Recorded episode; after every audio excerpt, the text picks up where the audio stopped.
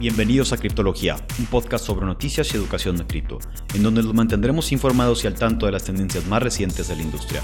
Este podcast es patrocinado por Exponential Crypto, la aplicación que automatiza tus inversiones en cripto. Comienza a invertir en cripto de manera inteligente en excryptofund.io.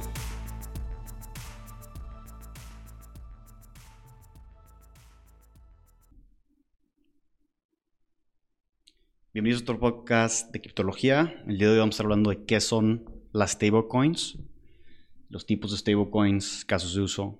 Acompaña Tripto. Hola, mucho gusto. Surbit. Mucho gusto, Surbit. Y Leo Crypto, su locutor. Entonces, yo creo que Humberto, platícanos un poco sobre tu opinión técnica, el lado técnico de los stablecoins.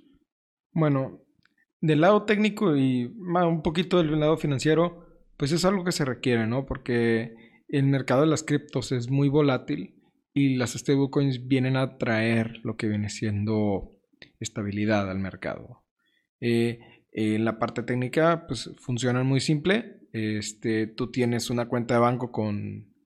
Tú tienes una cuenta de banco con 100 mil dólares y por eso tienes 100 eh, mil stablecoins emitidas. Entonces cada stablecoin vale un dólar y representan una moneda que está dentro de. que es un dólar en la cuenta de banco y pues si alguien requiriera eh, obtener ese dólar físico, se supone que pues se lo puedes, se lo puedes intercambiar, ¿no? Sí, y al final de cuentas, en, o sea, como yo lo veo, las stablecoins son eh, pues una especie de resguardo eh, que te da estabilidad dentro, de la o sea, dentro de la industria de cripto. O sea, te permite, te permite guardar tus ganancias, por un lado, y por otro lado te permite tener liquidez disponible para invertir cuando el mercado se cae. O sea, como dice Humberto, una stablecoin es una moneda que está atada uno a uno contra el dólar, contra el euro, contra el yen, contra cualquier moneda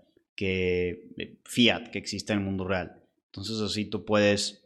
Eh, la única diferencia de una moneda fiat a un stablecoin es que una stablecoin está en formato digital, en formato cripto.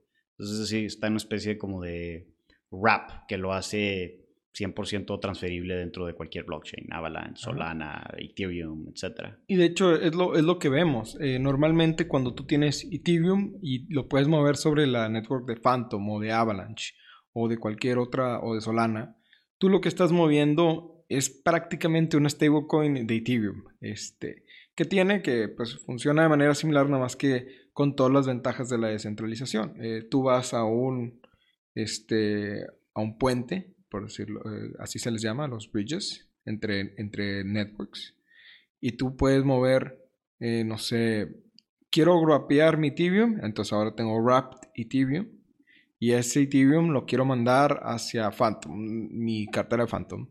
Entonces, llega y te llega Wrapped Ethereum, que normalmente es lo que vemos como, son las monedas que tienen la W al principio en minúscula. Eso es que está wrapeado y el, principio es el mismo, nada más que acá tiene la ventaja de que el custodio inmediatamente interactúas con él a través de un smart contract y es automático, cosa que no necesariamente pasa con las stablecoins normales. Ahora, ya que estamos hablando un poquito de las stablecoins normales, podemos tocar un poquito de, de fondo o de pie en lo que son las stablecoins algorítmicas. Sí, que es un tema que, digo, o sea, te voy a decir lo que yo entiendo eh, y me corriges si, si está mal. Pero una algorithmic stablecoin es básicamente una stablecoin que su valor fluctúa 100% dependiendo de la demanda y la, el supply de monedas eh, que hay en circulación eh, de su par. Porque cada algorithmic stablecoin tiene el stablecoin y luego tiene otra, otro par, ¿no? Este, por ejemplo, DAI tiene Ethereum, Luna eh, o UST tenía Luna. Entonces, quemas Luna eh, y digo, cuando quieres generar más, más este UST y, generas Luna cuando quieres bajar el precio de UST. Bueno, ¿y tú, Surbit, qué, qué opinas de las algorithmic stablecoins o qué entiendes por lo que es un algorithmic stablecoin? Pues de lo que explica Marcelo, pues es una, básicamente funciona prácticamente como cualquier otra moneda, solamente pues tiene un target price en su algoritmo de un dólar, entonces los mecanismos, los mecanismos detrás de eso queman y compran eh, en base a para sostener ese precio en un dólar. Sí, es correcto. Este, ahorita en los últimos dos tres meses, pues hemos visto eh, pues el, el, error que es a veces este, este tipo de stablecoins, como lo vimos con USD, eh, porque si hay una si hay una demanda muy grande por, por venderlo, ¿verdad? Y sobrepasa o excede demasiado la compra, pues se va a dipeguear, ¿no? O sea, el algoritmo se va a romper porque no hay la fuerza adquisitiva este, disponible como para su, su, subrestar la, la, venta. Entonces, pues tiene unos hoyos en su mecanismo, pero pues teóricamente sí funciona, ¿no? O sea, teóricamente sí funciona. Yo no creo que los, en el caso de Luna, que el hoyo estuviera en sí en cómo fundamentalmente funciona un algoritmo stablecoin. El error de Luna fue que lo que lo respaldaba era Luna y UST también era de Luna y ambas eran partes yeah. principales del entorno y una dependía muy fuerte de la otra. Y Había una condependencia muy fuerte. Y aparte, pues se dispararon en el pie con agregarle un protocolo que te ofrecía 20% ah, anual, claro. Que estaba sustentado en absolutamente nada. Este, y pues sí, se dieron sí. un buen balazo en el pie. Sí, es que lo que pasó con Luna fue realmente que dijeron, ok, somos algoritmic stablecoin. Pero en medio de eso, empezaron a decir, este, ¿sabes qué? Eh, vamos a empezar a pasar a ser stablecoin colateralizado. Y el mercado se dio cuenta de eso, de que estaban comenzando a comprar Bitcoin para poder, en teoría, eh, tener el backing de, oye, tenemos el backing de Bitcoin. Y luego compraron, creo que Avalanche, compraron, compraron eh, otras monedas, pero, primordialmente estaban comprando Bitcoin para, eh, para poder pasar de ser una stablecoin algorítmica puramente a una stablecoin que tuviera un poquito más de lateral. Y ahí fue cuando inmediatamente entraron todos y dijeron, este, bueno, si pasó lo que dice la gente que pasó, que lo atacaron. Eh, eh, o sea, hay dos teorías. Una es que lo atacaron, de cómo eh, les dijeron, Citadel, que es un fondo muy grande, les dijo, oye, este, ¿me vendes Bitcoin? Ah, sí, claro, este, te, voy a vender Bitcoin. Entonces llega Lun, Luna Foundation Guard le dice, ok, te, te, vendo el Bitcoin. Y inmediatamente lo que, uso, lo que hizo Citadel, o lo que dicen, es que agarró un préstamo colaterizado con ese Bitcoin y puso un short eh, al, a, a, a, Bitcoin. Ah, Bitcoin. Se empezó a caer Bitcoin y entonces, perdón, a UST. Y luego este, dijeron, ah, tenemos que vender pusieron dos shorts, a UST y a Bitcoin. Y entonces dijo Luna, ay, se, se, se, está cayendo nuestra moneda, tenemos que vender Bitcoin. Venden Bitcoin, hace que se caiga más Bitcoin, lo, que hace, lo cual hace que pierda la confianza de la gente, porque oye, ahora está respaldado por Bitcoin, está cayendo Bitcoin, lo cual hace que, que tengan que vender más Bitcoin y más Bitcoin. Entonces hizo una especie de ciclo en donde el colateral se comenzó a vender, que era Bitcoin. Se, se empezó a quemar, se, se estaba quemando. A quemar, sí, sí. sí. Y luego pues empezó a poner, eh, empezó a ocurrir la, la, hiperinflación, que es lo que aparte que no entiendo. Eh, sí, eh, si quieres le explico yo un poquito, ¿no? El problema que, que, pasó ahí es que se generaba más luna para comprar UST y eso bajaba el precio de luna. Uh -huh. y, y, intentaba hacer que el precio de, de UST subiera. En teoría no es tan mala idea. El problema es cuando le metes el factor humano que muchas personas empiezan a asustar y empiezan a vender rápido todo lo que pueden y sacar todo lo que pueden rápido, lo que hace que baje aún más el precio, lo que hace que tengan que generar aún más luna para poder comprar más eh, UST, lo que hace que baje a, lo que hace que asuste más a las personas y se hace sí, todo fue, un fue, un ciclo. Digo, está la, como dije, está la teoría de que los atacaron, de que dijeron, eh, o sea, la otra teoría es de que realmente no nos atacaron, que ellos, o sea, solo se cayó Bitcoin y ellos tuvieron que vender más Bitcoin para, para, para o sea, que se empezó a hacer el pegging de su moneda y tuvieron que vender Bitcoin y, y, y fue, este, meramente dinámica del mercado. Pero, entonces, en tu opinión, no está, o sea, Terra, no, el problema no es, el, o sea, ¿cómo funciona para empezar un algoritmic stablecoin? O sea, en principio. El principio de un algoritmic stablecoin es yo tengo un smart contract, vamos a asumir que tiene dinero infinito adentro, ¿sí? Y emite 100 monedas. Eh, cada moneda vale un dólar. Luego el mercado dice, empieza a comprar esas monedas y el precio de esas monedas empieza a subir. Entonces yo como esas monedas valen más, empiezo a emitir más monedas para bajar el precio de esas monedas, usando pues cómo funciona la inflación, ¿no? Claro que como estamos en una época digital, eh, la inflación se ve reflejada casi de manera inmediata, como lo vimos con Luna. este, entonces, pues se reduce ese precio y lo que se busca es controlar ese precio. Cuando, cuando las monedas están muy baratas, empieza a comprar monedas para subir el precio y cuando están caras... Es un sencillo, simple supply and demand. Es simplemente jugar con el supply and demand. Este, la idea es siempre estarte aproximando un dólar. Este, obviamente vas a tener que jugar con cierto margen de error porque nunca vas a estar exactamente un dólar. También está DAI, digo, DAI es un algoritmo Ajá, ¿no? DAI, funciona, de esa manera. Nada más que DAI es un proyecto no oficial de Ethereum, pero utiliza Ethereum para su backing. Entonces, el simple hecho de que la, stablecoin no le esté dando valor a la moneda principal, o sea, que no haya codependencia, que no haya dependencia del, del valor del stablecoin eh, o más bien dicho, del valor del, del, asset principal, que en el caso de DAI Ethereum, y el stablecoin, eso es, eh, este, eso es, el, eso es lo que lo, lo, hace fuerte, ¿no? Que Ethereum no nada más se usa para que funcione DAI, se utiliza para que funcionen muchas cosas. Entonces, eso ya lo hace fuerte. El, el problema de Luna es que la única utilidad de Luna era que hacer funcionar a UST. Que hay UST, que hay Luna. O sea, es lo mismo.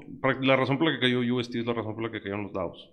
Es simple y sencillamente. Solamente el mecanismo estaba por separado. El Anchor Protocol, la stablecoin y Luna estaban como tres mecanismos este, separados, pero es lo mismo que un Pero era el mismo. Todas dependían de la misma. Era un círculo que cada uno alimentaba al otro.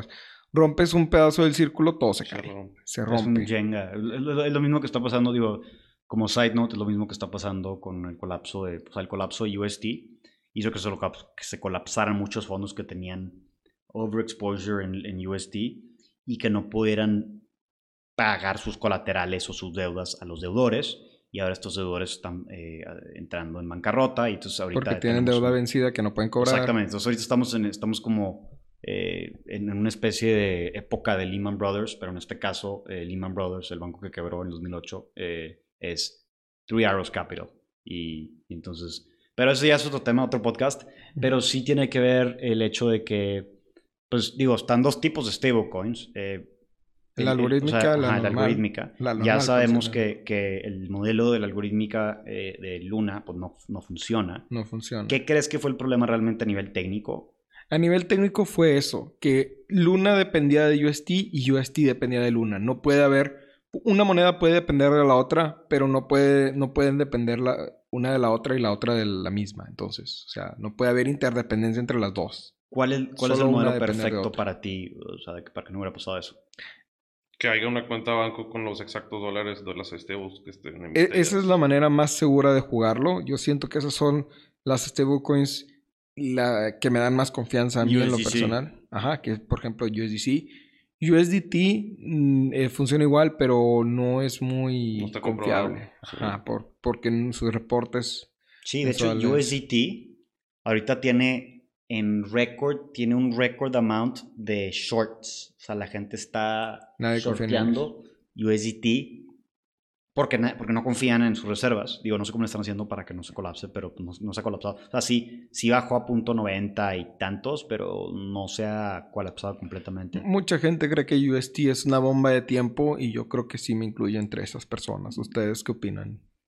Estoy de acuerdo, pero yo, mm, yo, yo, yo, pensé que iba a tronar este, este dip y no. No, O sea, yo creo que todavía le falta. Digo, eh, sí, o sea, la única para que nos estén escuchando, la única stablecoin que sí está auditada y verificada que tiene ese, tipo, e, esos, ese backing es USDC.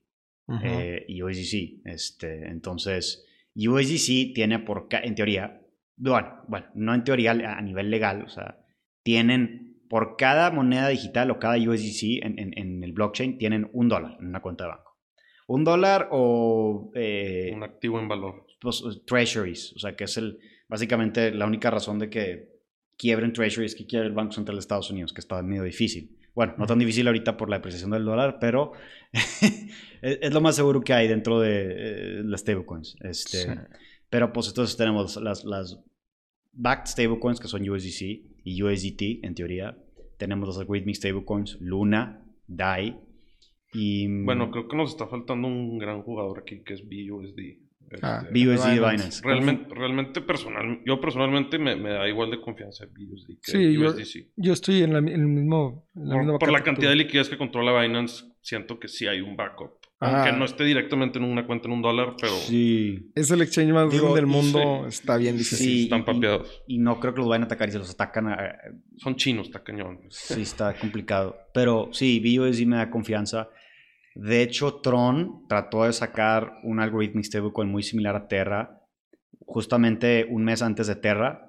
Y se colapsó Terra y dijeron, no, mira, nosotros somos diferentes porque XXX, por razones que no eran realmente diferentes y ahorita está de pegged. Entonces, Claro, es que ya lo que, lo que pasó es que generó desconfianza en ese tipo de proyectos, lo que tiene una, que a lo mejor, y si se explora más, falta más ex- experimentación, ¿no? O sea, van a salir proyectos, van a, va a haber de pegging, tienes que entrar con cuidado, este, si es que entras, pero en una de esas, chance y le pegan y encuentran un modelo que sí funciona, ¿ve- ¿verdad? Pero pues es- estamos en épocas de experimentación, ¿no? O sea, Algo, algo que creo que es muy interesante y no me había puesto a pensar en esto hasta ahorita que se me ocurrió es cuando estás en un exchange y estás en USD, ¿qué exactamente significa eso? O sea, no eh, hablo de estar en USDT o USDC en FTX. O sea, si yo estoy en FTX y estoy en USD a la vista, o estoy en Binance y estoy en USD a la vista, o si estoy en, en, en- en Coinbase y estoy en USD a la vista. yo creo que es- Exactamente cuál es el mecanismo Yo detrás de creo eso. que eso es que tu dinero está representado en sus cuentas de bancos en Islas Caimán o en, o en- o en- o en- o en Sí. Pero Suiza. entonces esa es más Sí, segura, claro. ¿no? Ah, Sí. Ajá, o sea, no hay nada Quote más seguro. Pero, again, No si quiebra el exchange, a ver, déjame, déjame poner un ejemplo Ajá, ajá. perfecto. Voyager Digital. Voyager Digital eh, ti- tiene que ver con Three Arrows Capital. Three Arrows Capital, como contexto, es un fondo masivo que pues, le fue súper bien en todo el bull market y ahorita está colapsando. O sea, tiene tentáculos en todas las esquinas del, del mercado de cripto y estaba eh, súper sobreapalancado. Entonces, ¿qué bueno, entonces este, uno, de, uno de los apalancamientos que hizo fue con Voyager Digital, que es un exchange, ellos ni siquiera prestan dinero. Ellos, ellos son meramente un Binance, un, un Kraken, un FTX, o sea, es un exchange. Y Voyager Digital va, va a Trios Capital y les dice, oye, este, préstame unos 600 mil dólares, ¿no? Este, te los pago a un buen rate y todo. Este, y dice Voyager, ah, porque claro que sí, aquí, aquí está, les da los 600 mil dólares. Y, y lo que hace eh, Capital, eh, estúpidamente, si maneja riesgo, es saca otro loan con esos 600 mil dólares para meterlo a Avalanche, Phantom, Solana, a puras monedas volátiles. Y, y bueno, llegando al punto, la gente que tiene... Ah, otra cosa, sí, esos 600 mil dólares era 80, no, era 60% de todos los books de todos los activos de, de Voyager Digital. O sea, estaba se fueron full súper, eh, no, estaban súper expuestos a Three Arrows Capital. Si no les pagaba Three Arrows Capital, iban a quebrar. Y eso fue exactamente lo que pasó. Y ahora Voyager Digital ha congelado todos los retiros y todas las transacciones de sus clientes, al igual que Celsius. ¿Por qué? Porque no puede pagarle, porque no tienen el banco, no tienen el banco, fíjate, no tienen el banco que decía que tenía el USD, que dices tú, Sebastián, o Superbit, que es seguro y, y- que, que es, es- o sea, que, es, que lo puedes sacar cuando quieras. El problema no es que sea USD o USD o USDC, el problema es el custodio. Si el custodio está jugando, está jugando con tu dinero, como lo hizo Voyager Digital, que tiene, le- le- o sea, le es más, creo que ni siquiera tenía el dinero Voyager Digital. O sea, Voyager Digital le prestó eh, cuatro veces el capital que tenían a, a, a Three Arrows Capital, o sea, 3AC se llama. Entonces, eh, para empezar, si perdían el dinero, ni siquiera lo iban a poder pagar.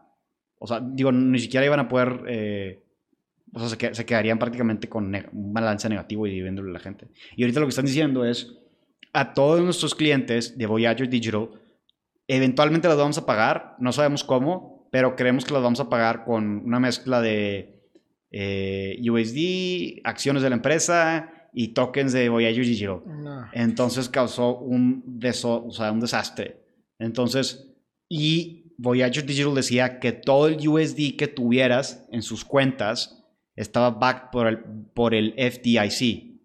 El FDIC es el Federal Deposit Insurance eh, Corporation o algo así. Y es básicamente que estipula, o sea, es, es una entidad legal que dice que hasta 200 mil dólares en tu cuenta de banco te van a regresar si quiero el banco. Pero ahí a- a- a- es el problema. Voyager Digital ni siquiera es un banco, es un exchange, entonces no entra eso. Entonces ese FDIC Deposit Insurance es prácticamente nulo.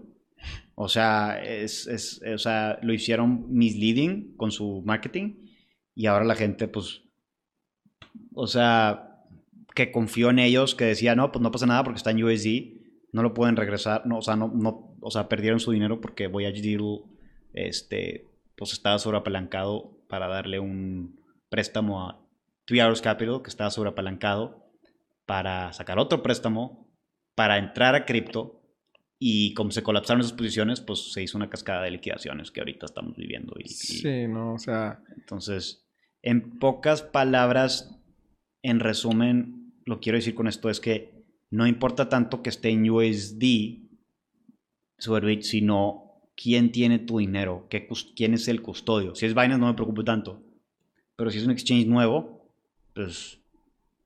Preocúpate. Ah, sí, exact- exactamente. preocúpate. Si, si vas a tener dinero en un exchange nuevo, mejor tener un stablecoin. Y ya si sabes que no te lo pueden quitar. O bueno, No, no, para empezar ni siquiera, bueno, lo que siempre dicen desde el 2000, o sea, desde que empezó cripto, not your keys, not your, not your coins. coins. Es correcto. Entonces, este es un punto es- Es un especial y un ejemplo específico de esto. De que si no lo tienes en Metamask o no lo tienes en ¿En Trust una wallet? o en una wallet, eh, cold- o sea, en una wallet cold storage o, o que tú tengas los private keys, van a estar jugando con dinero a fuerza. Sí. Digo, no digo que, o sea, no digo que sea malo, nada más que hazlo mitigando el riesgo. O sea, no, no apalanques tres veces el capital, cuatro veces el capital que tienes con el dinero de tus clientes para poner, dar un préstamo que, que terminan no pudiendo pagar, hablando de, de Ujú. Voyager. Sí, ahí fue mala gestión. Fue tomaron mucho riesgo en un mal, bueno, en un mal momento, sí, porque el mercado estaba cayéndose, ¿no? En, en ese entonces cuando pasó Se eso. estaba cayendo, se estaba cayendo y, y dijeron, ah, let's buy the dip. Y- Sí.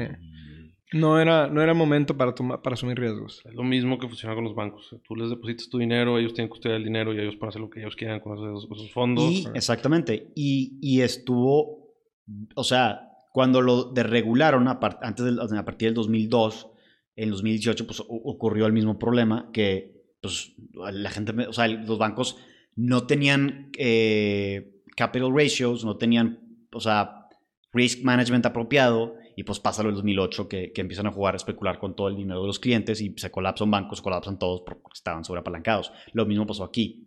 Ahora, no, o sea, ese es un, ese es, es un mal manejo de riesgo. Ese es el problema. No que sea malo jugar con el dinero de los clientes. Es lo que, o sea, es necesario. Es- o sea, es sí, estoy- necesario estoy para el banco, para, para darle rendimiento a sus clientes, nada más que con propia mitigación y manejo de riesgo. Ajá, es, es, es risk management one one. O sea, el dinero de tus clientes, tú eres un banco, el dinero de tus clientes, tus clientes lo tienen contigo porque saben que lo vas a invertir. Este, por algo están recibiendo intereses, ¿no? O sea, el interés sale porque el banco juega con el dinero. Claro, entonces, o sea, en casi resumiendo, eh, o sea, mis tips prácticos eh, de esta cápsula es si van a invertir en stable stablecoins, eh, eh, inviertan en, o sea, usen USDC, usen DAI, no usen UST, o sea, está, está todavía en cuestión si, si va a estar, o sea, va a sobrevivir o no. Y de preferencia, si quieren asegurarse un poco más, ténganlo en un, eh, en una wallet, este, donde tú tengas tus llaves privadas como MetaMask o Trust. Eh, ya por ahí, por, por el grupo de Telegram, eh, por cierto, tenemos un grupo de Telegram de criptología, los, los que quieran, este, los que quieran entrar. Ahí vamos a estar compartiendo las ligas de los mejores proveedores este, que nosotros recomendamos para usar este, eh, como cold wallets, o, o sea, que tengas tu custodia de las llaves privadas. güey. Ujú, sí. Algo que ustedes quieran agregar antes de Nada más cerrar. Que no sabemos si va a quedarse USDT, ¿verdad? USD, USDT. Sí, UST ya no sobrevivió. USDT no sobrevivió. UST ya murió por completo. Sí, o sea, la única opción ahorita que tienen es USDC o DAI. Va, bueno, perfecto. Creo que es todo.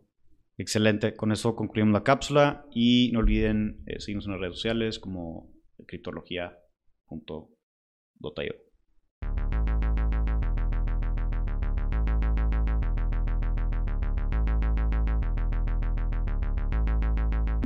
Gracias por escucharnos. Estás a un paso más de convertirte en un criptólogo. No olvides seguirnos en el canal que nos está escuchando y nuestras redes sociales. Link en la descripción. Este podcast es patrocinado por Exponential Crypto, la aplicación que automatiza tus inversiones en cripto. Comienza a invertir en cripto de manera inteligente en excryptofondo.io.